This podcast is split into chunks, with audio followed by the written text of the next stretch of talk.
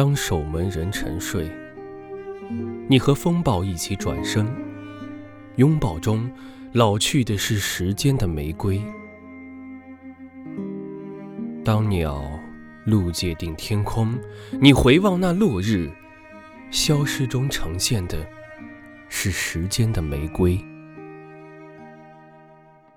当刀在水中折弯，你踏笛声过桥，密谋中呼喊的是时间的玫瑰。镜中永远是此刻，此刻通向重生之门。那门开向大海，时间的玫瑰。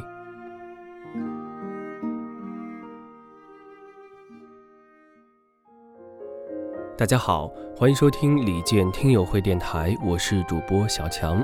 从本期节目开始呢，听友会电台呢将推荐健哥推荐的书单，所以今天我们分享的这本书是北岛的《时间的玫瑰》。不知你现在的地方离我有多遥远？站在最高的山顶上，能不能望得见？就算分离的世界，天空依然相连。有没有在风中听到我呼唤？也许？时间的玫瑰从二十世纪始，作者北岛用诗歌传记的表现手法，向我们娓娓道来二十世纪最为辉煌的诗歌时代，黄金时代的代表人物，其中包括洛尔加、曼德尔施塔姆、里尔克、特拉克尔、策兰、帕斯吉尔纳克、特朗斯特罗莫、艾基、尤兰托马斯。然而，这些诗人又是北岛最喜欢和热爱的。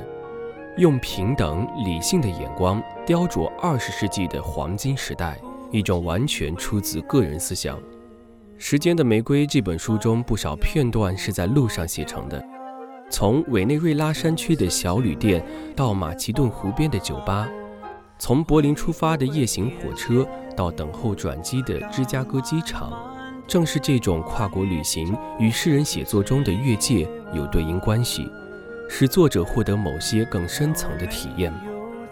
为了这种体验，作者有时会专程前往某地，比如德国的马堡。在那里，由于失恋，帕斯吉尔纳克告别哲学，转向诗歌，写下他早期的重要诗作《马堡》。只有在马堡街头行走，似乎才能得其要领，因为这就是首行走的诗，一切都在行走中复活了。在手法上，作者把诗、诗歌和时代有力地融合在一起，同时也谈到了人的文论创作。在整个过程中，北岛再现了诗人的生平、时代。我采用的是一种复杂的文体，很难归类。依我看，这和现代诗歌的复杂性和个人代和作品，也分析了外师中意面对的困局和荒诞。迫使读者直视文化穿越的可能和不可能，与时代经验与形式苦难与想象间的复杂性有关。接下来呢是书中诗歌选段，请您欣赏。沉重和娇柔这对姐妹，同是你们的特征。废草和黄蜂将在沉重的玫瑰吸吮。一个人在死亡，晒烫的沙地在变凉。人们在用黑色的担架将昨日的太阳搬运。啊，沉重的蜂房和娇柔的渔网，重复你的名字比举起石头还要艰难。我在这个世界上，只剩得一桩心事，金色的心事，即如何摆脱时间的负担。我饮着浑浊的空气，像饮深色的水。玫瑰成为土地，时间被梨花更翻。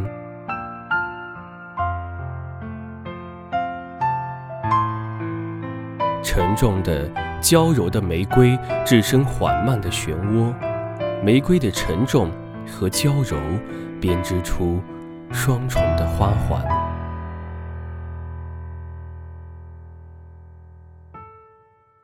好了，这就是李健推荐的书《北岛的时间的玫瑰》。